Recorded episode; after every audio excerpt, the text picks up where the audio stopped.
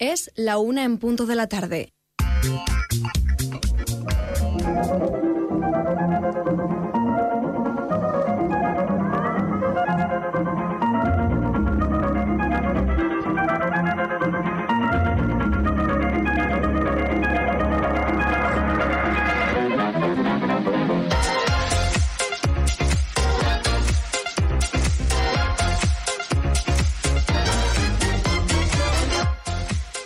Bienvenida a Travesura Realizada, tu programa de literatura en el que te contamos todo lo relacionado con el mundo de los libros y los cómics y donde los spoilers están penados con la muerte.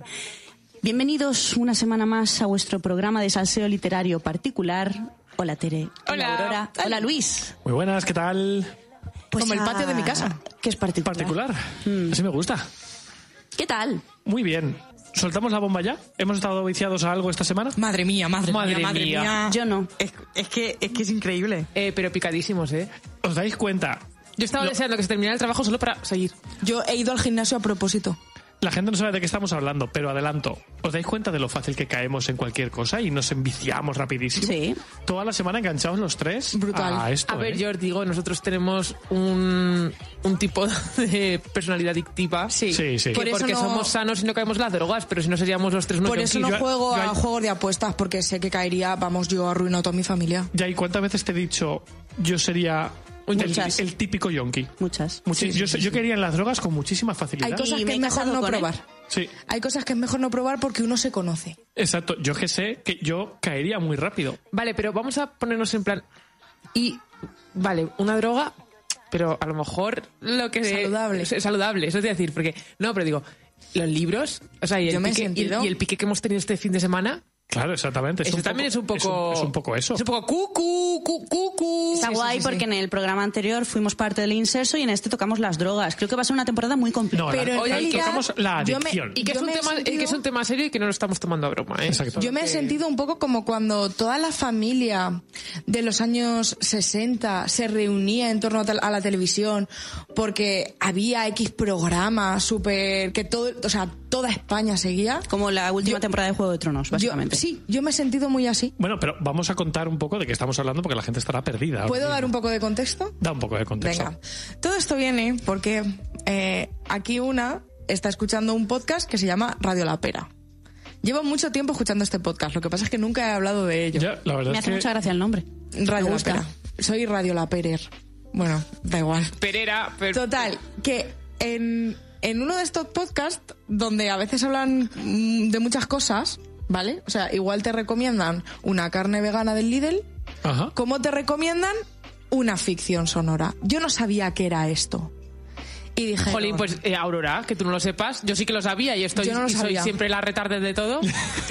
Yo no tenía ni idea. Eres como, como los abuelillos que de vez en cuando dicen algo y dices, pero ¿tú cómo conoces ese término si es de este siglo? No, pero Pues en realidad las ficciones sonoras llevan toda la vida entre nosotros. Pero sí Bueno, que es verdad que ahora Spotify las- sonaban, sonaban en la radio en época de nuestros abuelos. Claro. Bueno, ya, recordad, ¿no, no hemos contado nunca la historia de mm, la guerra de los mundos y cómo Sí, esa que la gente se pensó Sí, que era verdad. verdad. Exactamente, que se pensaban en los 60... Concretamente en Radio La Pera también hablan de eso. Claro, de cómo la gente se pensaba que había una invasión extraterrestre porque lo estaban narrando en, en la radio. Y muy bien narrado, por lo Sí. visto. Pues aquí recomendaron una ficción sonora que yo estoy escuchando ahora mismo, que, le re- que a la chica sobre todo le recordaba a lo que nos ha tenido picadísimos, que es La firma de Dios. Que es otra ficción sonora. La firma de Dios es una ficción sonora de ocho capítulos que podéis encontrar en Spotify de manera totalmente gratuita. Es una historia que inicia y termina en ocho capítulos. Cada capítulo tiene más o menos unos 20 minutos. 27 minutos más o menos. El más largo, Sí. porque hay algunos de 15 o 16. Sí. O sea, es, es totalmente aleatorio. Y cómo explicar de qué trata de una manera súper breve. Hay una enfermedad que se llama STG, Ajá. que no saben, en, en inicio no saben muy bien de dónde viene, pero se investiga que es un gen latente. Pero eso no lo digas porque salía en el primer capi. Sí, pero, Pero- Eso, eso sí, eso te lo cuentan al principio del Te lo cuentan Sí. en los primeros cinco minutos. Esos primeros cinco minutitos Bueno, para, vale. para poner un que poquito viene, en situación. viene de un gen latente que de golpe se ha despertado. Y no se sabe nada más.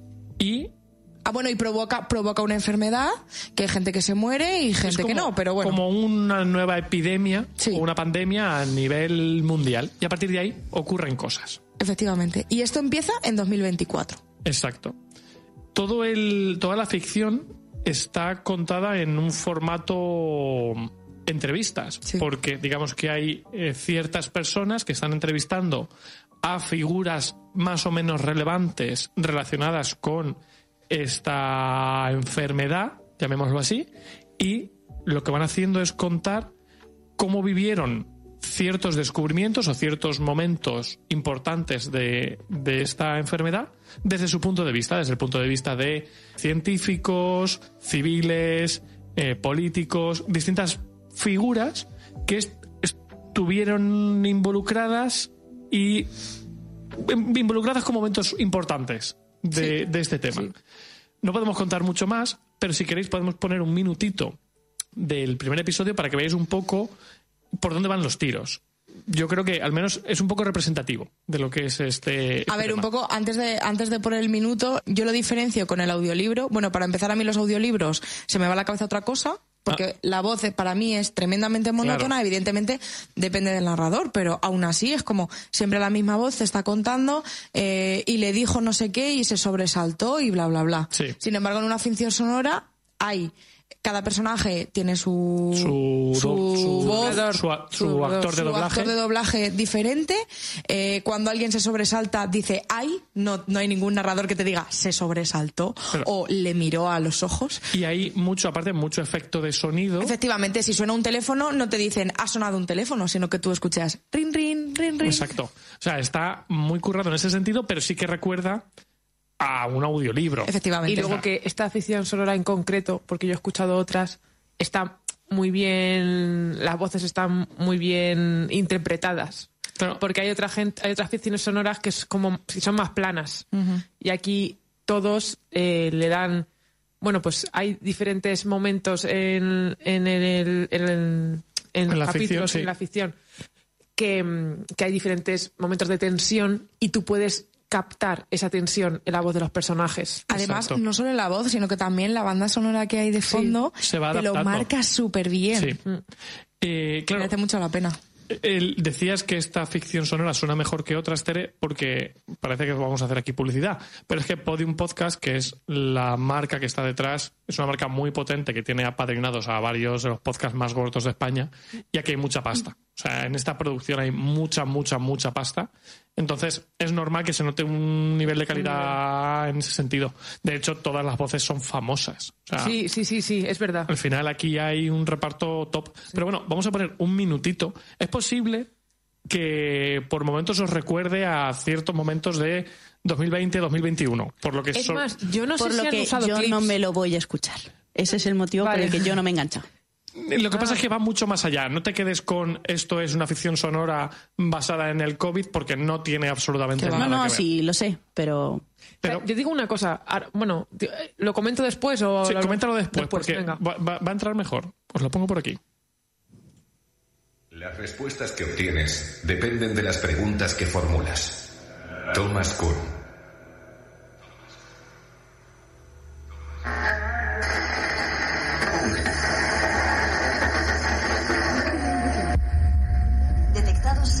Casos en la región griega de Macedonia. Las siete personas contagiadas que no tendrían relación entre sí han sido ingresadas en un hospital destinado exclusivamente a pacientes con STG. El gobierno griego ha ordenado esta mañana. Welcome once again. The number of infections has increased. dejas acabar? Unfortunately, the measures that the government has put in place have not ¿Me dejas acabar, por favor? Yo no te he interrumpido a ti. Lo que digo, lo que estoy intentando decir, si me dejas, es que los científicos no tienen ni idea. Y no lo digo yo, que es que lo están diciendo ellos mismos. No podemos permitirnos cometer los mismos errores de 2020 y 2021. Tenemos que trabajar juntos, con rapidez, con eficacia. Aquí en Washington, la situación epidemiológica ha disparado todas las alarmas. A pesar del cierre aéreo y marítimo ordenado por la Casa Blanca, ya son más de 10.000 los casos de IDS detectados en el país solo en lo que llevamos de semana. Se intensifican las protestas en Buenos Aires tras 10 semanas de confinamiento estricto. Ma senza dubbio stanno scrivendo oggi gli avvenimenti decisivi della nostra storia. Also noch einmal. Insisto, no hay ninguna evidencia científica de que el agente responsable del SGP se transmita por el aire. Ninguna. Entonces, ¿qué hacemos? Si los políticos no saben qué hacer, ni los científicos saben qué hacer, ¿qué hacemos? ¿A dónde vamos? ¿Eh? ¿A quién acudimos? Signore, benedici il mondo, dona salute ai corpi e conforto ai cuori. Perché sappiamo Sirve para hacerse una idea de Sirve cómo idea. empieza, sobre todo, la nivel de producción. Sí. Ya te pone muy en situación. de- Además, está muy, está muy guay. Cada episodio empieza con, con cosas así que son como noticias que hay en el momento, Exacto. en diferentes idiomas porque está sucediendo a nivel mundial y es muy, te, con- muy te chulo. contextualiza mucho el, el- el momento que se está viviendo. Exacto. Sí. Yo creo que hay clips, el del Papa, que son, que son tienen que ser reales. Yo creo Sí. que sí. Puede ser de cuando la pandemia.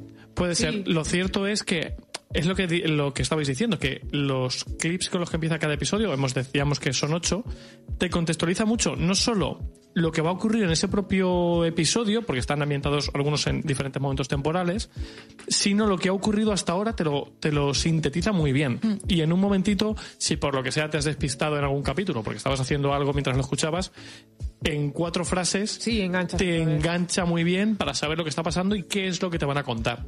Yo una cosa que añadiría, porque cuando me lo dijo Aurora, a mí hay veces que me crea ansiedad, sinceramente. O sea, yo como sanitaria, que también viví la, la pandemia, fue duro. Y entonces dices, jolín, escucharme a una ficción sonora de... Y yo no sabía, digo, buf, no sé si... No... mm, Me sorprendió porque la forma en la que está narrada o que está sí estructurada en forma de Ajá. entrevistas y la forma en la que se va mm, que se va narrando eh, la historia a mí no me generó no me generó ansiedad y al contrario era como interés, Eh, interés muchísima e intriga. curiosidad. sí curiosidad Porque, mm, repito, no os llevéis la idea equivocada de que esto es un COVID 2.0 de la que han hecho una ficción. No, No. van por ahí los tiros no es en como absoluto. una pequeña la Es- pequeña base o introducción sobre la que sobre la que, la que luego se construye otra cosa Exacto. Y saben jugar muy bien con qué te están contando y qué no te están contando. Y qué frases se dejan ahí, se lanzan al aire porque los personajes saben el contexto en el que están viviendo, pero tú no. Tú como, como oyente no lo sabes. Entonces, todo el rato sabe, el guion sabe muy bien cuándo tiene que soltarte las revelaciones, cuándo dejarte la frasecita para que te enganches con el siguiente episodio. Y en ese sentido me ha gustado una barbaridad. Luego yo me acabo de dar cuenta que las eh, eh, citas iniciales, por ejemplo esta primera, luego hay otra de. Le Guin que Sí. también... Hay otra de, de Jung, el Sí, psicólogo. es verdad. Me estoy dando cuenta que, claro, luego cuando ya dices tú, vale, eh, Claro, tiene mucha relación. tiene mucho sentido. con lo que luego vas descubriendo. Lo que pasa es que lo sabes a posteriori. Ah, claro, entonces te tienes que acordar de la cita o, como ha sido mi caso, eh, Volverlo a volverla escuchar. Sí. Yo quería hacer un inciso porque, como para avisar, porque a mí me sirvió, a mí me sirvió hablarlo con Aurora. Hay momentos en los que como que el rigor científico se pierde. Sí, lo comentábamos el otro día. Eh, sí que es cierto que, por ejemplo, yo he leído mucha ciencia ficción y hay cosas que no son todo hipótesis, pero hay hipótesis más reales que otras. Yo me acuerdo una anécdota, eh, me fui a ver una película hace mucho tiempo con mis sobrinos, no sé cuál era, Eh, no eran X-Men, pero de este estilo, ¿no? ¿Vale? Y me acuerdo que el, había una explosión en, en el Ártico, y entonces era como, oh no, el hielo se hunde, nos va a aplastar contra el fondo del mar. Y yo, pero si el hielo flota, o sea, el hielo por la densidad no puede hundirse, no te puede aplastar, el hielo no te puede aplastar contra el fondo del mar. Ese hielo sí. Entonces, sí, entonces era como que te sacaba completamente, era como, en serio, o sea, Dios. Entonces, sí que es cierto que hay cosas básicas que, que es mejor. Y este, esta ficción sonora, en algún momentico, tiene cositas así que yo he visto en mi... En, Desde tu mi conocimiento. conocimiento. Luego habrá otra gente que a lo mejor en su conocimiento la Ve ve otras cosas. O no lo ve, no lo sé. Pero, Porque, por, por ejemplo, yo no lo vi. me- Claro, yo pero a mí Aurora me sirvió porque me dijo... mm, intenta pensar que es eso, que estamos en un mundo... eh, Distópico. es que- distópico. Entonces, Sí. igual, hay dos cosas como que te sacan que dices tú, jolín, además es como, qué pena, porque hoy en día con la información que tenemos, eso no, no tendría por qué haberse cometido. Por pero, cometido ese error, ¿no? pero si lo dejas, o sea, si lo dejas estar, si piensas, lo, lo pues eso, es, es una distopía, entonces sí que cha- chapó. Eh, no podemos contar mucho más porque ya entraríamos No, además, terreno del spoiler y mola Son ocho capítulos, Exacto. es algo súper cortito. eh, la firma de Dios, por si os interesa, pero estábamos comentando fuera de micros que, eh, sobre todo Aurora Tere, Empieza otra cosa. habéis empezado o habéis escuchado otras ficciones sonoras que podemos aprovechar para comentar también un poquito. Claro, porque en Además- Radio La Pera... Un segundo. Porque de verdad, deja de cortarme, bonito. programa, programa de Navidad, esto sirve para lo que tú decías, ¿no? Ponerse toda la familia alrededor de Totalmente. del móvil, en este caso, o del altavoz, a escuchar una ficción sonora en Nochebuena, en Navidad. O ahora ver, que la gente suele viajar a ver a sus familias o lo que Exactamente. sea en el coche o tal, también es el estaría momento. guay. Ya no te corto más, ¿ves? Pues en Radio La Pera hablaron de la firma de Dios porque eh, Celia, una de las componentes del podcast, estaba escuchando El Gran Apagón. Vale. Yo primero eh, escuché la firma de Dios, me flipó y claro, una vez terminé dije, ¿y ahora qué? O sea, ¿ahora yo qué hago en el gimnasio? ¿Qué hago Me he quedado huérfana, O sea, huérfana de podcast. por favor. Entonces dije, venga, pues voy a, voy a ver qué era lo otro que recomendó. El Gran Apagón eh, es lo mismo, también es de Podium Po- Podcast, o sea, está prácticamente narrado de la misma manera. Y trata sobre un gran apagón. Es decir, un viernes de golpe. Viernes para más Inri. Encima, cuando tienes tiempo libre. Un viernes de golpe, pum, eh, se va la electricidad Chimpón. y hasta ahí. Entonces es como, vale, ¿y ahora qué? La comida del congelador. Madre mía, el congelador. El primer capítulo empieza con una con una radio local que va narrando pues las noticias, minutos musicales y de golpe es como, ah, eh, se acaba de ir la luz, pero seguimos emitiendo, no seguimos emitiendo, ¿qué está pasando?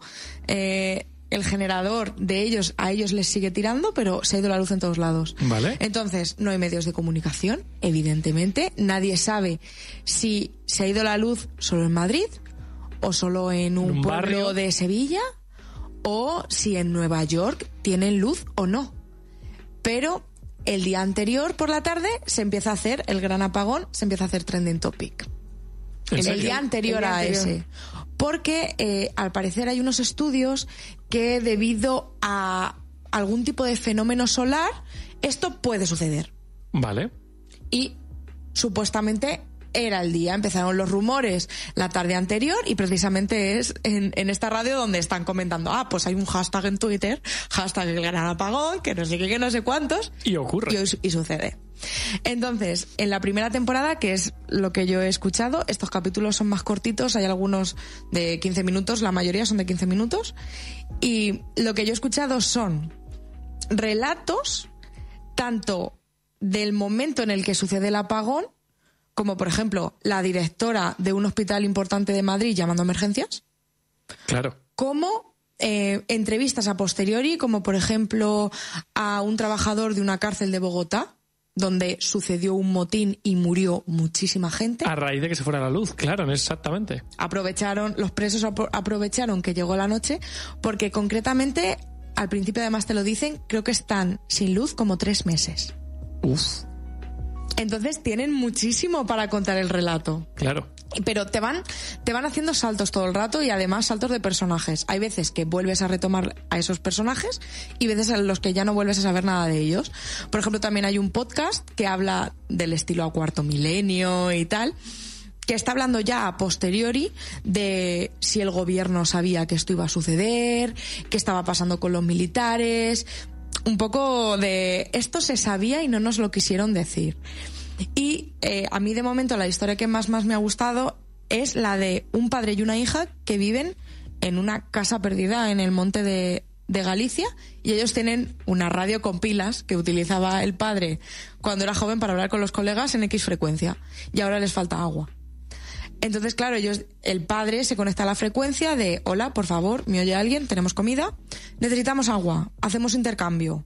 Eh, me voy a conectar a en punto durante todas las horas para comprobar solo durante un minuto porque no tengo muchas pilas, no sé cuánto va a durar esto. Claro. Y para comprobar qué pasa. Y entra la, entra la niña de, ay, Siana, cuidado, no sé qué, no hables, no hables. Cosas así y la nina, pero ¿qué pasa, papá? Y a nivel de producción sonora. Del estilo total. Sí. Ah, sí. Está muy, muy bien. Y de momento es eso. Yo he escuchado la primera temporada, tiene tres. Y a mí, vamos, me tiene enganchadísima. Claro, no sabemos cuántas temporadas van a ser, ¿no? Son tres. Ah, o sea, está, está Sí, sí, terminada está ya. terminada. Entonces, pues, ya os contaré. Pero me está gustando muchísimo, muchísimo. Apuntamos también. ¿Cómo has dicho que se llama? El gran apagón. Y son tres temporadas y no son una temporada cada mes, no es. No, no, ya está, ya está terminado. No, a ver, se, se, iban- se refiere se a, iban- mm, a que cada temporada no. está ambientada en un mes. No, No. no, no, es, me refiero. Ni idea. Esa, bueno, claro. Yo he empezado la de- segunda, pero no. Vale, vale. Tere, tú eres aficionada. Sí, bueno, ya, ya sabéis que por mi incapacidad a veces para leer, pues me vienen muy, muy bien los audiolibros. Y también lleva razón Aurora que, como ya dice, hay veces el autor, o sea, el narrador hace muchísimo. Sí. O sea, yo ha habido libros buenos que a lo mejor me habéis recomendado y he ido y he escuchado al narrador y es como, es que no puedo. Es que no puedo porque Ya. no puedo porque me, me Sin saca- embargo, por ejemplo, el audiolibro este de. de la. El hogar de la casa. La casa en el mar más azul. Efectivamente, que el narrador decías tú, Tere, que era increíble. Sí, sí, sí, sí. O, por ejemplo, el, el libro de Ángel Martín, Que lo narra él mismo. que lo narra él mismo, está también súper bien, Sí. también en parte porque está narrado por Hace, él. hace mucho. Hace muchísimo, el narrador hace mucho. Y eso, libros buenos que a lo mejor dices es que no me lo puedo escuchar porque no, no entro e incluso me está irritando, me está irritando la voz. Entonces, eh, pues eso, yo en el mundo audiolibro sí que está, o sea, sí que me manejo bastante de lo poco que me manejo en estas cosas novedosas. Y entonces sí que he escuchado ficciones sonoras y los audiolibros. Y ficciones sonoras mm, más modestas, todo más modestito. Eh, hay una colección que ahora mismo no recuerdo, luego si no lo pondré o lo pongo por el Twitter o algo, eh, y si no lo- en el próximo programa. lo- Ahora que Tere tiene Ahora que Twitter, tengo Twitter, Claro. estoy, Le arroba, Tere. arroba Tere. Tere Travesura. Está que lo tira, ¿eh? estoy aprendiendo. Esperemos Eh, que no se le olvide la contraseña. Pero a ver, no os podéis creer, cambiando de tema rápido y luego vuelvo, que yo a lo mejor tengo, yo creo que tengo como 20 cuentas de Twitter en Twitter danzando, porque yo siempre me he intentado hacer el Twitter, me lo he hecho, he empezado, o me he aburrido o no he sabido interactuar y entonces se me ha olvidado la contraseña. Pero no solo se me ha olvidado la contraseña, sino abuela. la contraseña y el usuario. Entonces, claro, cuando me dice recuperar contraseña, me dice mete tu usuario. Y yo, eh, Es lo, típi- lo Porque típico. para que tenemos las notas del móvil, Es un lo- post-it en la mesa. Tere. Lo típico que le podría pasar a, la generación de nuestros padres, ¿no? Claro, pero, a no pasa nada porque ahora es arroba teletravesura. Entonces es. Y la contraseña no se olvida. No se la olvida. contraseña no se olvida, no se olvida porque es imposible olvidar. No se olvida. Bueno, el caso es que volviendo a lo de las eh, a lo de los audiolibros y las ficciones sonoras que son mucho más modestitas, pero yo por ejemplo, sabéis que me encanta Sherlock Holmes, me he escuchado todo Sherlock Holmes en audiolibro un poco ficción sonora porque porque sí que los los personajes o es el mismo chico, pero le va el mismo narrador, pero les va cambiando las voces y de vez en cuando, por ejemplo, se oye el ruido de, De los ambiente, ¿no? Sí, de ambiente, en plan el carruaje de caballos. Eso mola mucho. El perro, los, se- sí que se oye. Y también ponen musiquita de fondo.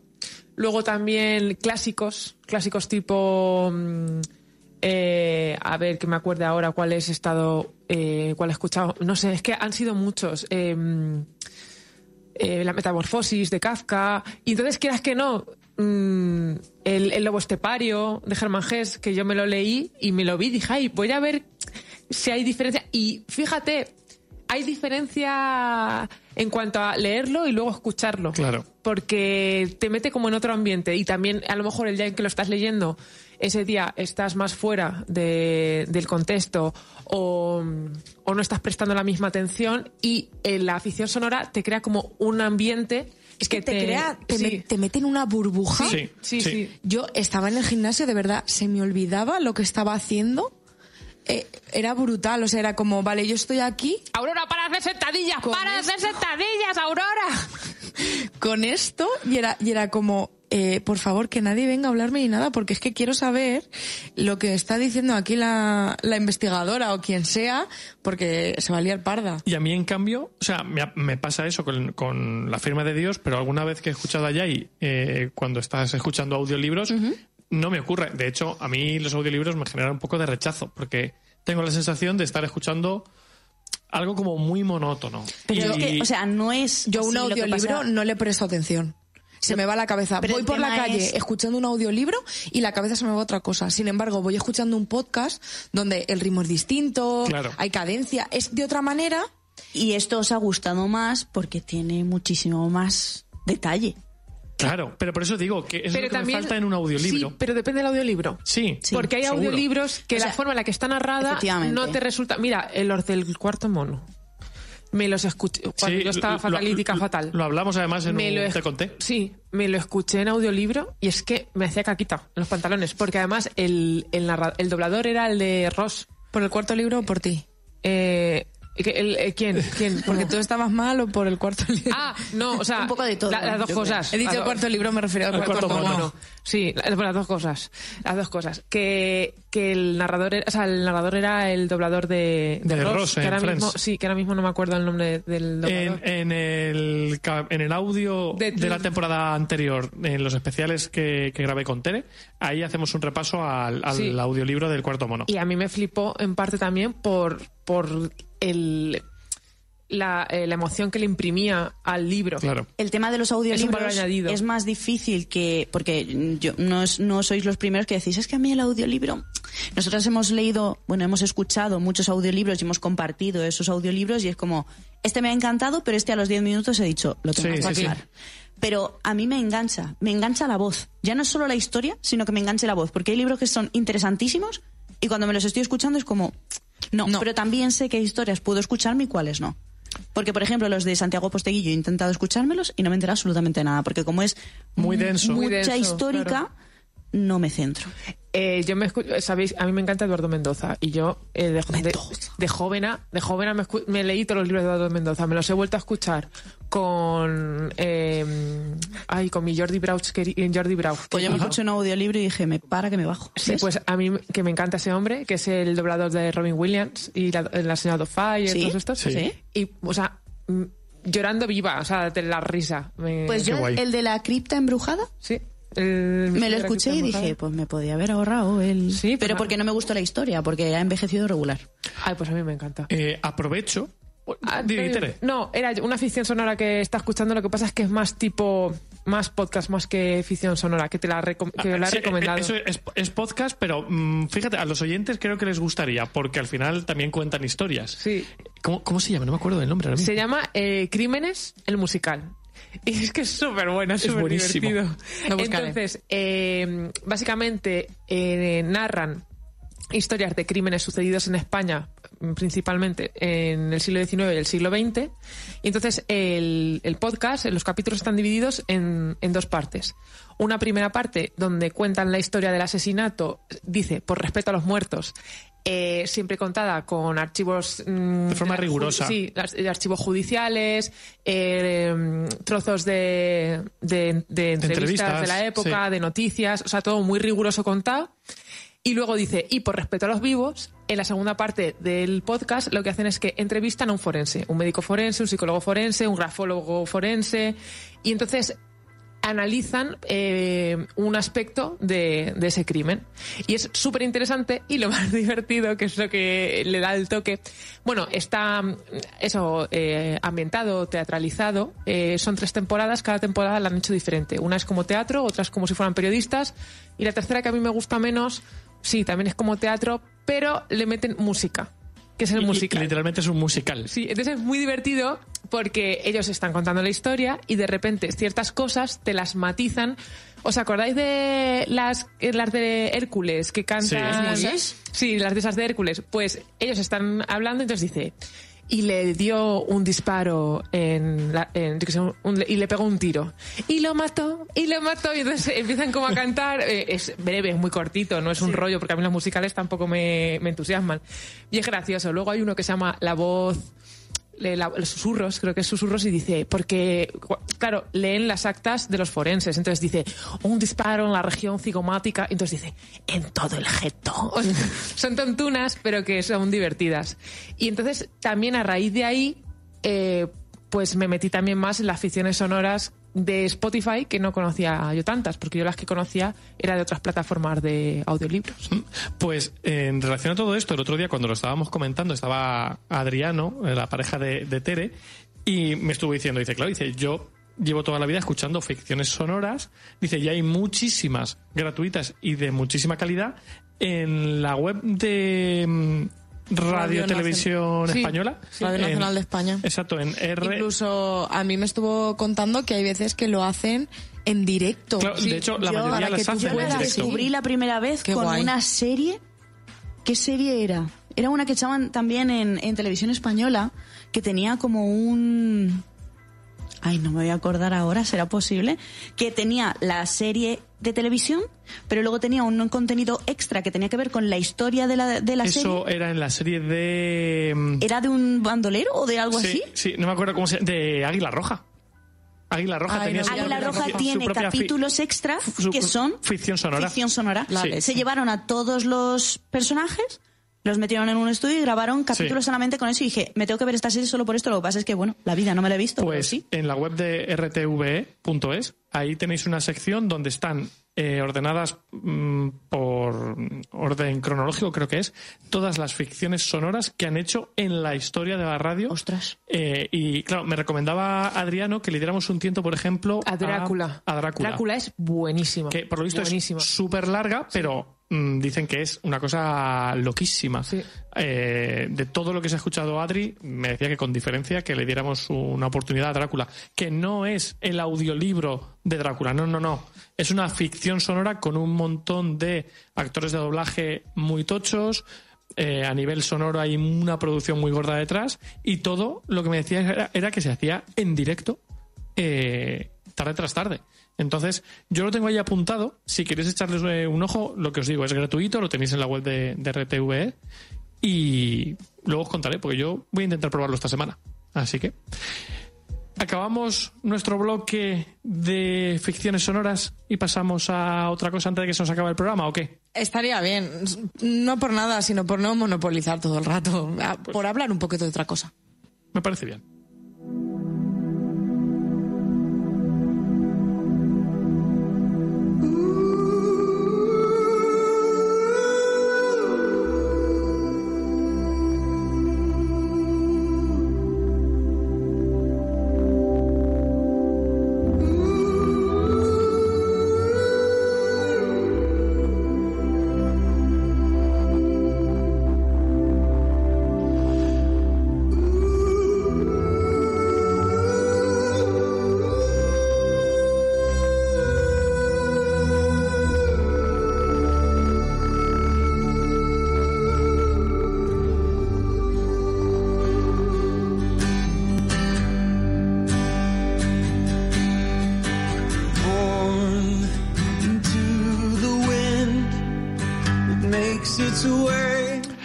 En el momento en el que empieza la canción a molar, porque si no, se nos acaba el tiempo. Eh, lo siento, seguro que es Cosas del directo. cosas del directo. Llevaba tiempo, concretamente, bueno, mucho tiempo tampoco, no vamos a engañar, este es el programa número 4, ¿no? Pues llevaba desde el capítulo 1 pendiente de hablar de Doctor Sueño de, de Stephen King, porque lo leí este verano y no sé si recordáis que la temporada pasada os conté que leí El Resplandor, que no me gustó demasiado.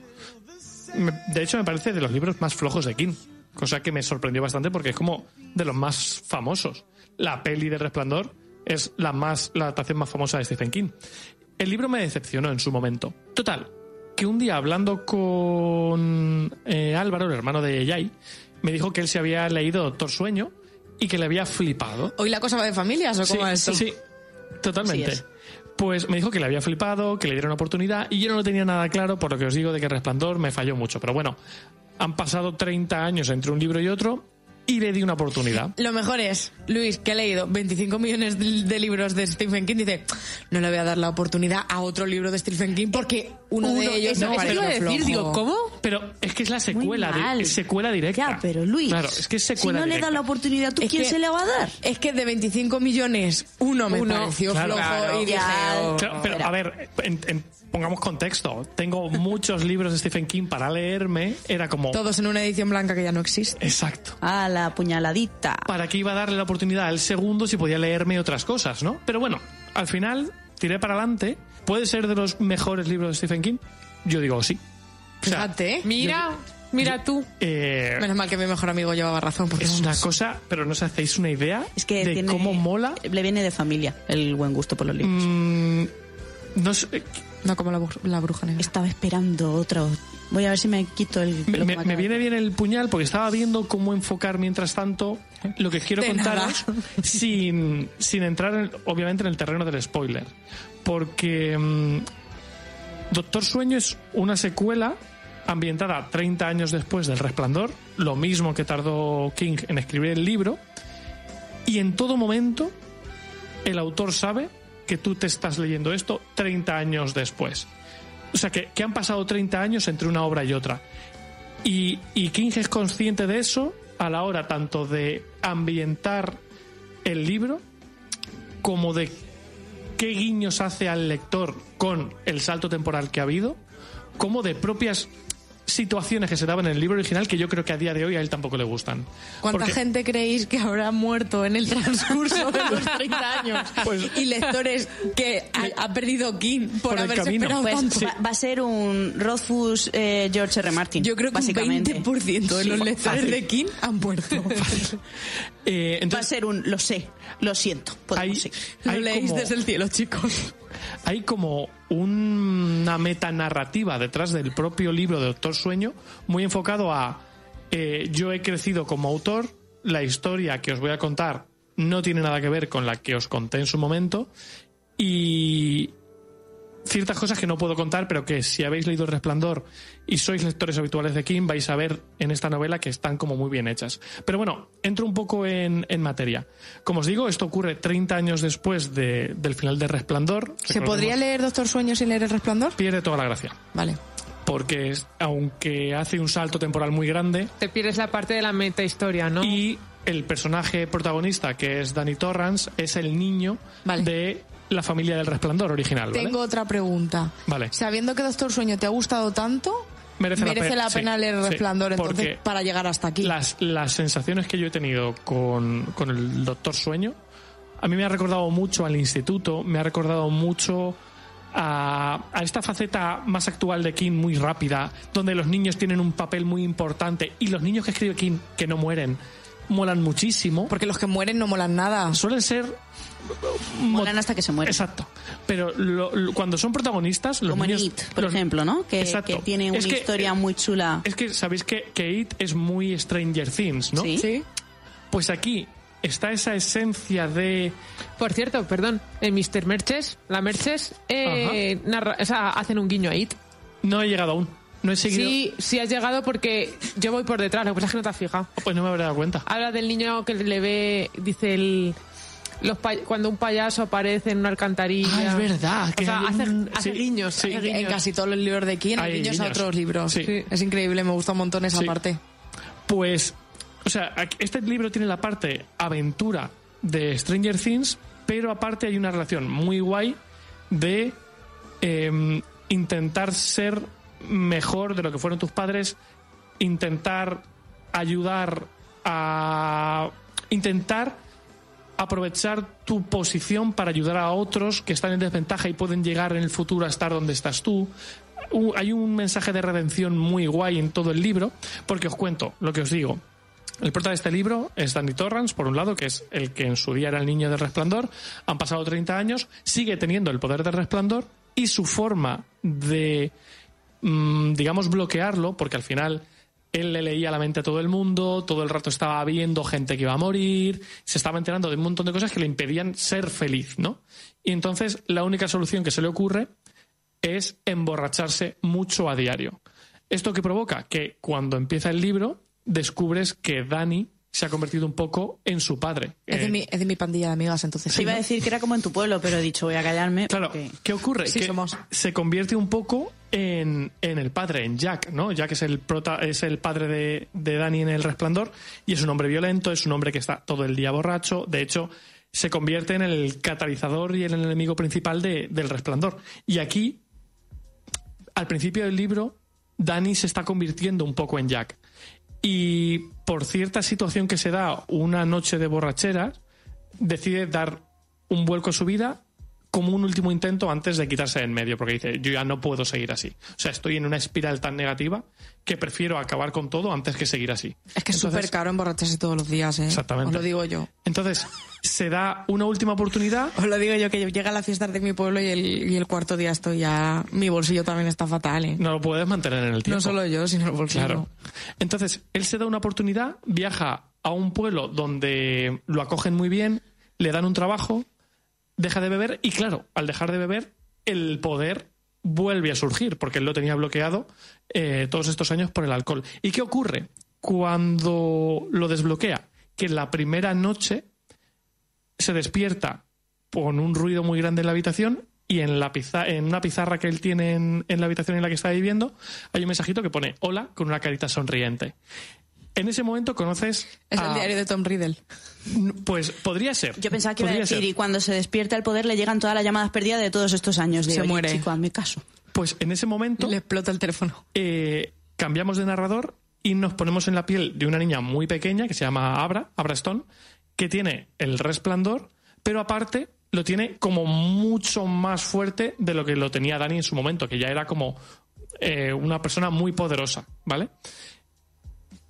Se acaba la presentación de Abra, que la conocemos, la conocemos el día del 11S, Anda. porque eh, ella tiene un poder tan grande que todo el día antes de los atentados se lo pasa llorando porque ya sabe lo que va a ocurrir. Lo que pasa es que es un bebé. Los padres la llevan al médico, vuelven a casa preocupadísimos porque no consiguen hacerla eh, Dejar de llorar. que deje de llorar. En realidad ahí, en cuanto a rigor científico, puestos a poco. Mm, está súper bien explicado todo el tema porque Pero por ej- está muy bien explicado. Y Pero aunque esté muy bien explicado, hasta los 7-8 meses el bebé ni siquiera se diferencia de la madre.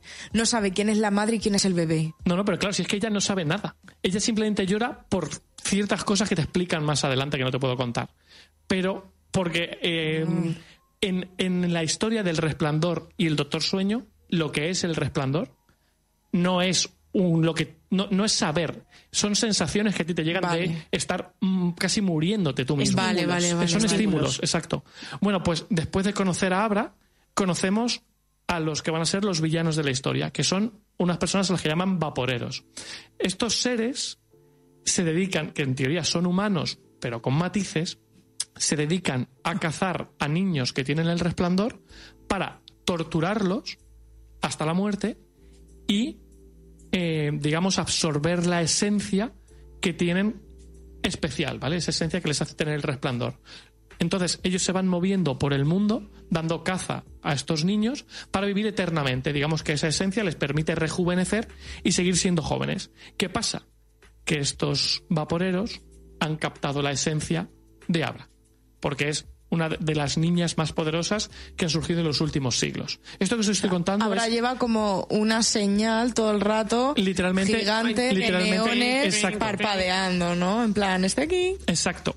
Entonces, digamos que tenemos esos tres puntos de vista. Tenemos a Dani intentando rehabilitarse y que acaba de entrar en contacto con Abra, o Abra más bien ha entrado en contacto con él. A Abra, que va creciendo porque el libro va dando saltos temporales hasta que Abra se convierte en una niña de unos 14, 15 años. Y por otro lado, a los vaporeros que van, mientras van intentando averiguar dónde está esta niña, van haciendo un recorrido por todo Estados Unidos produciendo una matanza alucinante de niños con el poder. Eh, lo que podría ser un libro más de King, a mí lo que me gusta es la relación tan guay que hay entre Abra y Dani, cómo Dani intenta ser mejor que su padre, cómo al principio no se quiere vincular, pero tú sabes perfectamente que sí que lo va a hacer a ella porque no quiere volver a usar los poderes, y cómo esa relación, esa sensación de mentor y aprendiz, de voy a intentar enseñarte a usar el resplandor, para que te puedas proteger de estos villanos que están aquí, es brutal. O sea, cómo mezcla esas tres, esos tres puntos de vista, porque los vaporeros son muy importantes en la historia, eh, y ves su punto de vista y entiendes o intentan o quien intenta hacerte entender por qué torturan a los niños. Él te los muestra como, oye, no somos humanos, igual que nosotros comemos animales, ellos comen niños. Y es lo que para ellos ellos lo ven normal. sí. Claro, ellos cuando cogen a un niño no están pensando en, uy, qué malos somos, es, estamos alimentándonos porque no nos queda otra si no queremos morir, ¿no? Pero claro, por el otro lado tienes a Dani y a Abra luchando para que Abra siga con vida eh, porque le has cogido cariño al personaje. Entonces, está muy bien montado a nivel coral toda la historia y luego el ritmo es loquísimo. O sea, el ritmo es súper frenético, pero se da, se toma sus momentos de diálogo skin para que los personajes conecten con personajes secundarios que entran a mitad de historias súper chulos también. Y mm, hace otra cosa que a mí me gusta mucho cuando hablaba de meta al principio, es que con el paso de los años, al final, se habla mucho de que la peli del resplandor es como la mejor adaptación de King, pero King odia con todas sus fuerzas la adaptación del resplandor que hizo Kubrick en su momento, porque mm, cambia por completo, eh, más o menos a mitad del libro, la peli cambia por completo, se va de madre y no tiene nada que ver cómo acaba el libro, ni qué situaciones se dan en el libro con las que se dan en la peli. Bueno, pues el libro dice, vale, ok, Kubrick dejó cosas sin contar en, en la película.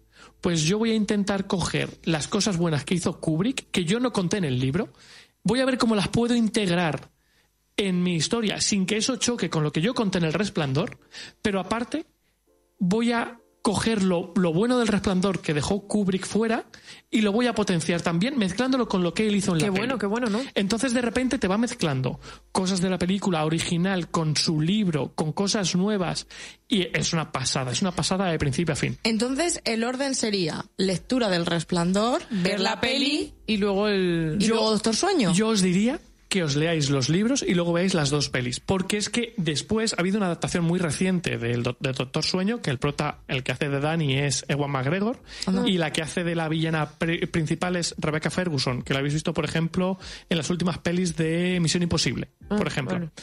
Pues la peli hace lo mismo a la inversa. La peli que sabe que la peli anterior se dejó muchas cosas del libro fuera, se inventa cosas del libro de Doctor Sueño para, Para hacer un remix de cosas de la peli del resplandor. Me está volando la cabeza. Cosas del... No, no estoy para esta, pa' esta información ahora Es- mismo en este momento. De repente, Doctor Sueño, tanto a nivel de peli como de libro, empiezan a jugar con la, la, eh, la metanarrativa, el saber que tú sabes que hay un libro y hay una peli que no son iguales, que cada uno cuenta las cosas a su manera y te lo mezclan todo. la, la sala de POSIT con hilos rojos. Es que es un puntazo, es, es los un guionistas, ¿eh? puntazo. Me, me parece Mi cabeza un trabajo, loca. me parece un trabajo impresionante, o sea, muy Y guay. Qué guay. mientras que, por ejemplo, a mí la peli del resplandor me gusta mucho y el libro menos, tanto la peli de Doctor Sueño como el libro me parecen brutales. Cada uno a su manera, porque cambian otra vez, pero las dos son impresionantes. Y como Arroba libro- amigo invisible, quiero.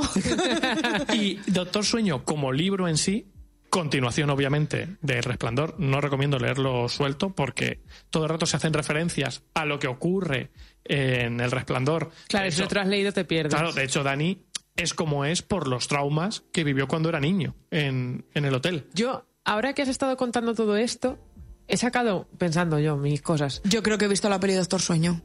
Puede ser, el prota es Ewan McGregor. No, lo- yo no Y lo creo sé. que me dormí.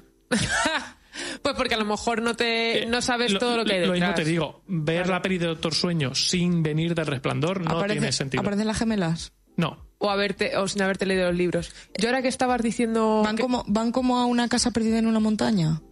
Sí. Pues es, me dormí. Sí.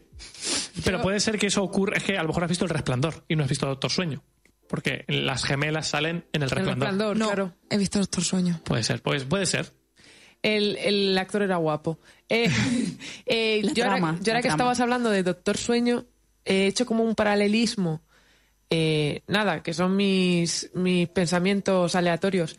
De un poco eh, la madurez que dices eh, que imprime Stephen King en el libro, donde parece como si fuese un salto, bueno, a lo mejor esto es que me estoy poniendo yo muy filosófica, un salto como de la adolescencia, es decir, la ruptura, la ruptura con el padre, eh, la, rup- la ru- eh, la ruptura con tu parte más infantil del niño, Sí. pero como siendo niño consigues vencer tus miedos, que serían los vaporeros, ayudándote de tus fortalezas, que los tenemos en nuestro niño interior, por así decirlo, eh, y consigues vencer los traumitas del pasado y a tus miedos, que son los vaporeros, y consigues en tus fortalezas, que es eh, la parte de como la niña, y, tú siendo abrazando como lo que antes te daba miedo y que era tu debilidad, ahora es tu fortaleza, Y se lo transmites a otra gente. y consigues crecer. Exacto. entonces te haces, o sea, adulto. Pues eso, el, el- el héroe, ¿no? De... De, de hecho, Se el, me único, el único cerebro funcional de travesura hoy es Tere.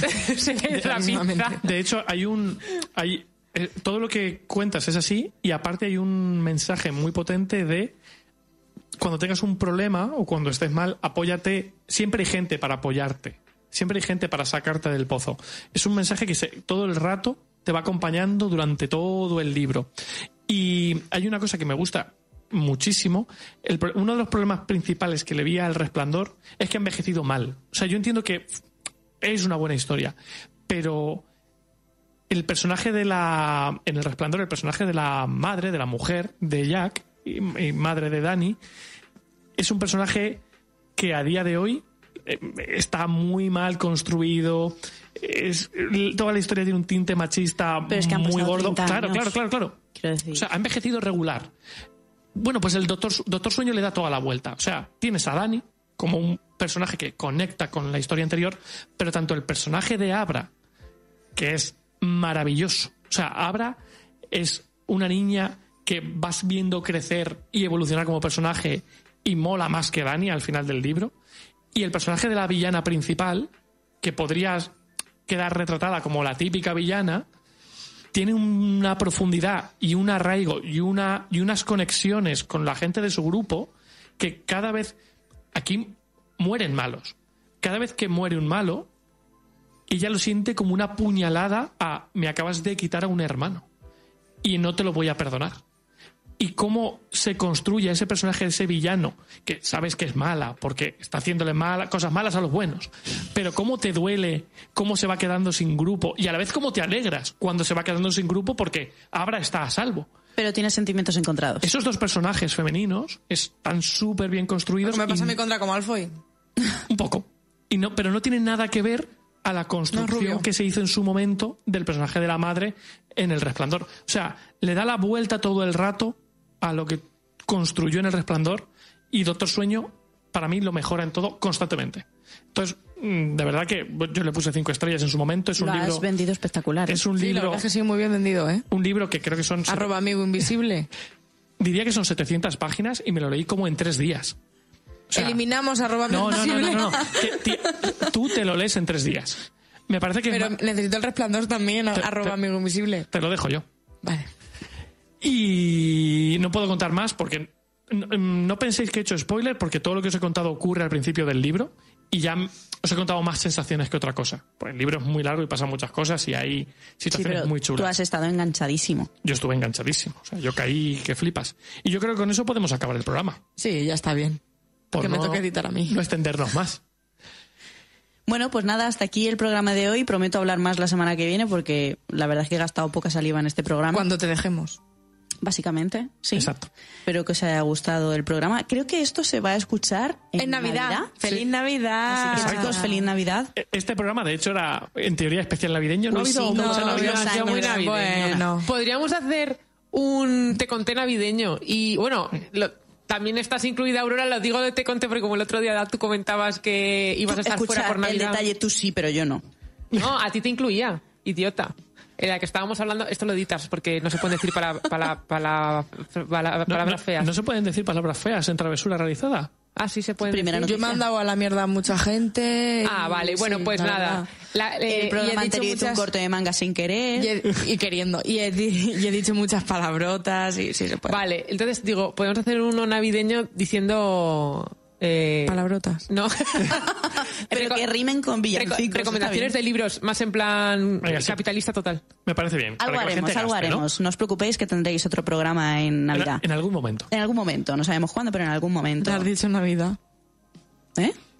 Has dicho en Navidad. El extra, el Sí, extra. pero no hemos dicho cuándo, ni sé si se Ah, vale, se va a sorpresa. subir. Para mí la Navidad llega hasta Reyes, ¿eh? Sí, para ¿Lo mí digo? también. Claro. Para mí si es acaso. desde, desde el puente de diciembre hasta Reyes. Para mí todo eso es Navidad. Podría ser, si quieres, ya que te pones, desde finales, de- desde que acaba Halloween hasta que empiece Semana Santa. El 15 de agosto, ya que estamos. Cuando ya. yo, yo puse el árbol Sí, sí, en noviembre. una semana después de Halloween. Eso Con sí. las calabazas. Es así, ¿eh? O sea, literalmente estaba- aún estábamos de manga corta y el árbol de Navidad estaba puesto. Por supuesto. Y si le con, bola- con bolas rosas y todo rosa. Bueno, total, chicos, que, que esperemos que paséis unas muy felices Navidades, que os traigan muchos libros. Eh, nos vemos en algún momento de las próximas semanas. y ¡Feliz Navidad! Recordad, Travesura realizada. Bueno, y tengo aquí Bueno. eh, mi ley orgánica de este programa para que vayáis entendiendo un poco el funcionamiento del Estado, que es una monarquía totalmente absoluta. Entonces, bueno, igual que, por ejemplo, en la Comunidad Europea tenemos el euro como moneda oficial, eh, nosotros no, no vamos con Europa. No. ¿No? A la mierda Europa. Con- Vamos por nuestro lado. Vamos por nuestro lado. Esto somos totalmente independientes. Entonces la moneda en este caso no es el euro, es el euro. Esto es Nova Onda 101.9 www.novaonda.net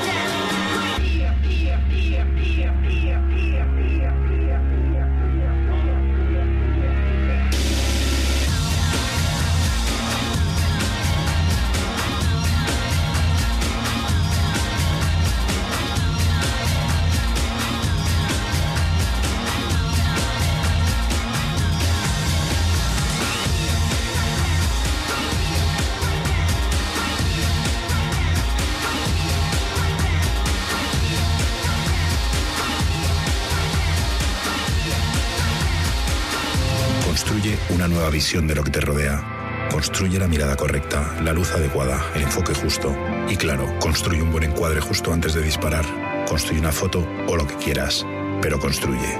Porque cuantas más cosas construyas en tu vida, menos espacio dejarás a las drogas. FAT 916 1515.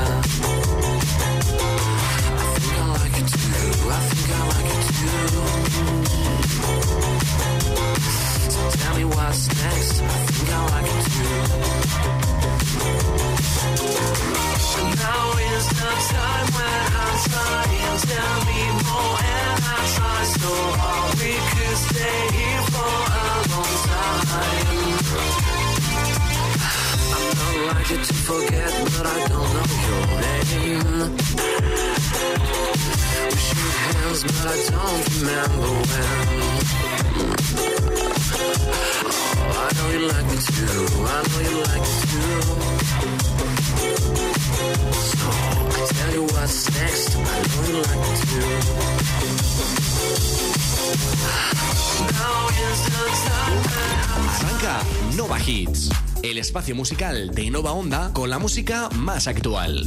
De lunes a viernes, de 2 a 5 de la tarde.